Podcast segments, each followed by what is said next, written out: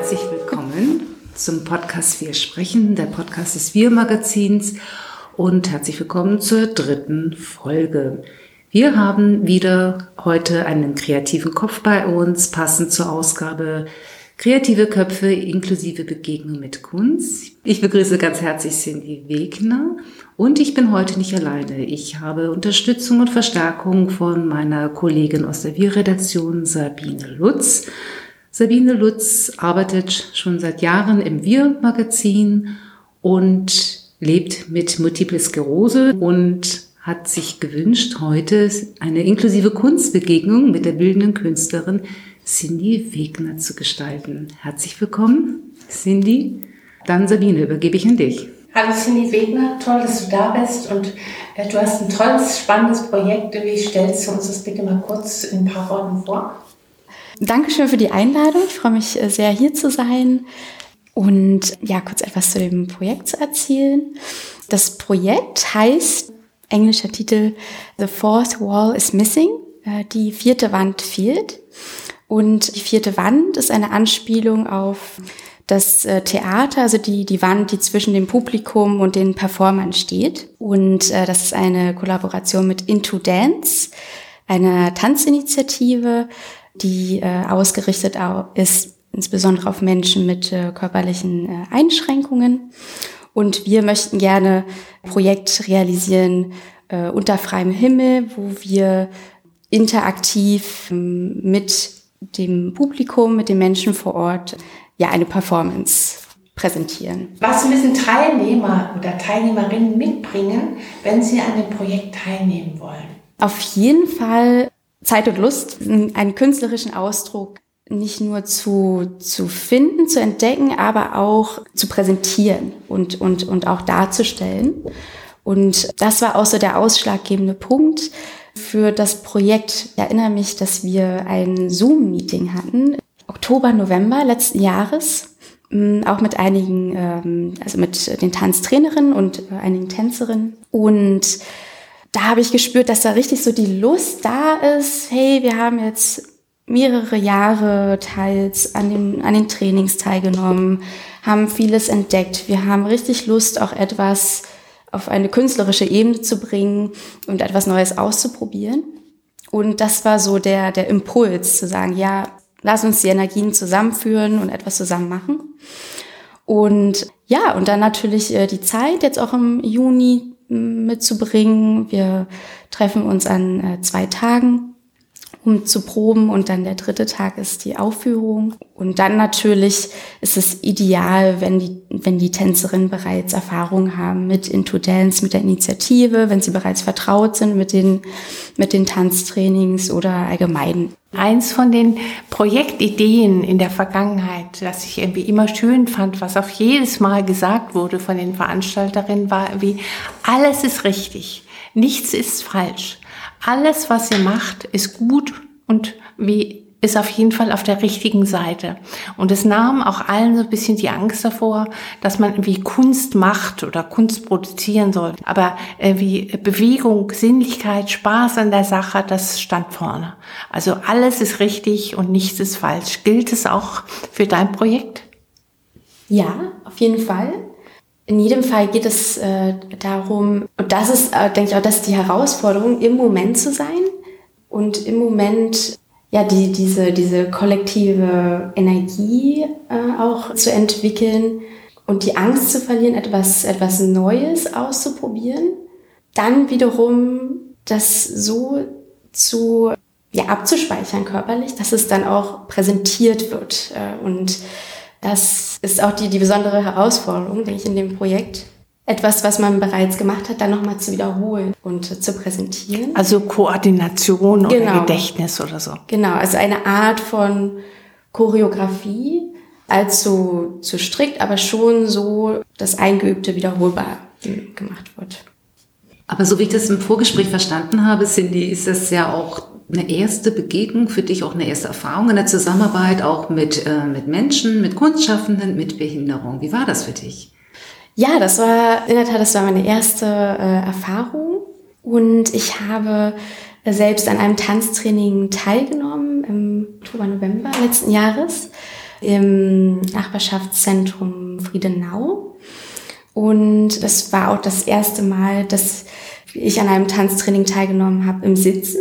Ich war sehr, sehr beeindruckt von der Anleitung der Tanztrainerinnen, die uns Assoziationen gegeben haben, um auch die Angst zu nehmen am Anfang, uns zu bewegen und auszudrücken.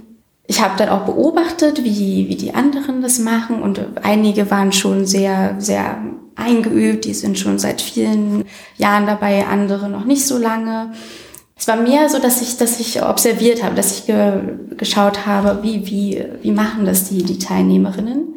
Aber nicht, dass ich jetzt so, so einen Unterschied gespürt habe in der, im Tanztraining selbst. Was auch äh, spannend war, im, im Nachhinein gab es dann so eine Art Kennenlernen oder so eine Art äh, Runde, also nach dem Tanztraining selbst.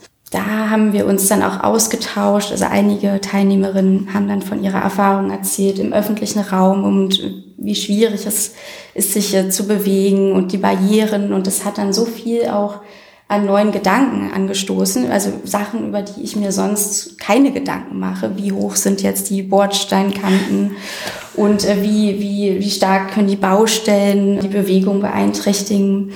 Eine Teilnehmerin, die hatte Erfahrung mit Menschen, die Sehbeeinträchtigungen haben, wie da der, der öffentliche Raum wahrgenommen wird. Und das hat in mir so viel, also eine ganze Welt eröffnet, die ich vorher nie in Betracht gezogen habe oder jedenfalls nicht so in der Intensität.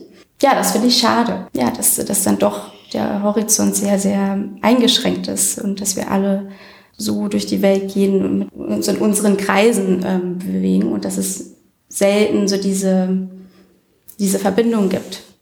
Aber es ist ja toll, das lässt sich ja auch ändern. Das ist ganz klar, dass der Kontakt zwischen Behinderten und Nichtbehinderten auf jeden Fall optimiert werden muss und optimiert werden sollte. Und das ganz klar ist, tanzen können wir alle, egal ob wir behindert sind oder nicht, ist völlig egal. Und was muss ich mir vorstellen bei dir, was für eine Musik wäre das? Mhm. Ist es eher moderne Musik? Ist es eher klassische Musik? Was ist das? Die, ähm, die Musik, die, die werden wir noch auswählen. Also wir haben eine, eine Playlist. Aber da werden wir noch, die Auswahl, die wird noch im Juni äh, getroffen.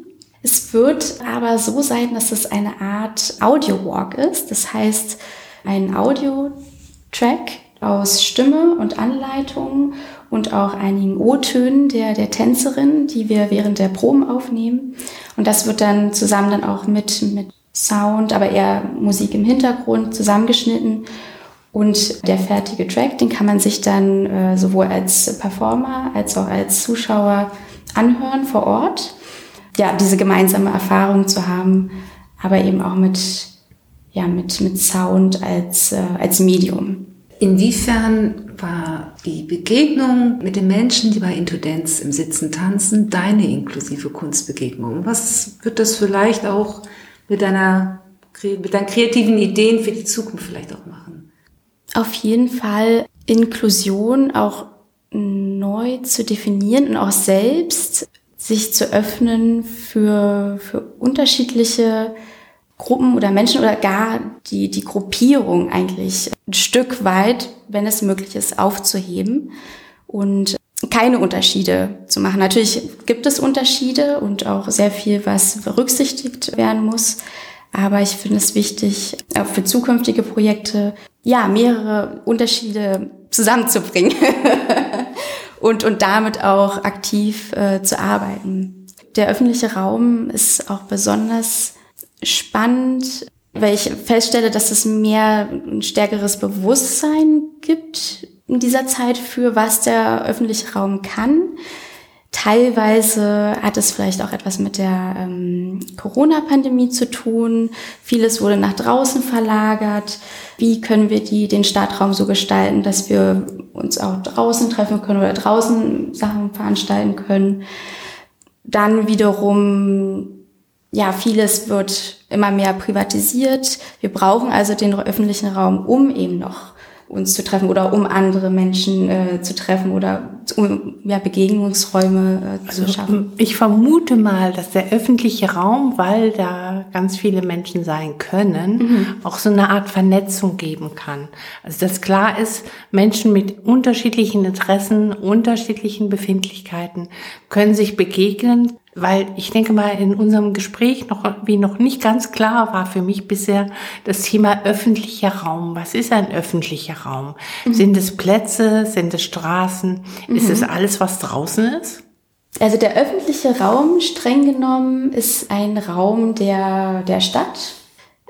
Öffentlicher Raum könnte aber auch so definiert werden, dass er ein, ein Raum ist, den wir als als Bürger, Bürgerinnen, äh, den wir einnehmen. Das heißt, wir, selbst wenn es, wenn, wenn ein Raum nicht, nicht zugänglich ist oder noch nicht bespielt wird, nichts passiert, wir können den Raum einnehmen und unseren eigenen öffentlichen Raum äh, kreieren. Im Raum. Das ist eine wichtige Arbeit, die geleistet werden muss. Gerade auch, da viel, viele Räume wegfallen und es weniger Räume gibt, die wir, die wir nutzen können. Oftmals, das ist wahrscheinlich auch wieder eine Brücke äh, zu dem Thema Inklusion, werden ja Entscheidungen auch getroffen von Menschen, die ja in der Projektplanung sind oder die ja, es, also wie der öffentliche Raum gestaltet wird, hängt von so vielen Entscheidungsträgern ab. Und oftmals fehlen dann gewisse Perspektiven, wo ich eine Chance sehe, die wir als, als Menschen ja, heranbringen können, wir als, als äh, Menschen, die den Raum nutzen. Zum einen natürlich die, die Ebene des Begegnungsraums, dann wie, ja, wie barrierefrei ist der Raum.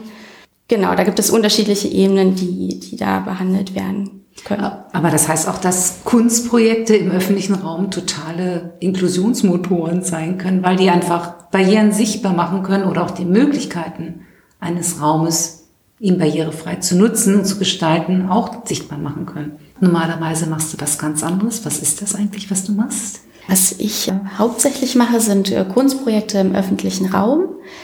Ich wende meistens interaktive Praktiken an. Das heißt, ich äh, habe Kooperationspartner, die in einer Nachbarschaft leben und dann entwickle ich zusammen mit, mit, den, ähm, mit den Menschen eine, ein Kunstprojekt. Das kann sowohl ein musikalisches Projekt sein. Ich habe einige kleine Konzerte im öffentlichen Raum organisiert. Es kann äh, eine Skulptur sein. Im letzten Jahr habe ich eine Zusammenarbeit mit einer Wohngemeinschaft, eine, eine Art Bücherbaum äh, gestaltet. Äh, also ich nehme so als, habe so mein, ein, als Hauptauftrag, die Kunst rauszubringen und äh, auch zugänglicher zu machen und eben auch die, die Interaktion, die Zusammenarbeit als Impuls zu nehmen, um etwas zu entwickeln. Das heißt nicht nur als Ziel, sondern zu sagen, wir haben hier bestimmte Indikatoren, einen Ort, wo vielleicht noch etwas fehlt oder wo wir vielleicht ein bisschen mehr zusammenarbeiten möchten und dann auf, auf dieser Grundlage ja, entwickle ich dann in Zusammenarbeit ein Projekt. Ich denke, gerade wie erwähntest du ein meiner Meinung sehr, sehr wichtiges Stichwort und zwar gemeinsam. Also, dass man nicht alleine für sich irgendwas macht oder so, sondern dass man das in einer Runde, in einer Gemeinschaft macht, dass man unter Menschen ist, dass man einfach merkt, wie das, das, was ich mache, den anderen anspricht, dass derjenige darauf reagiert, das ist einfach schön.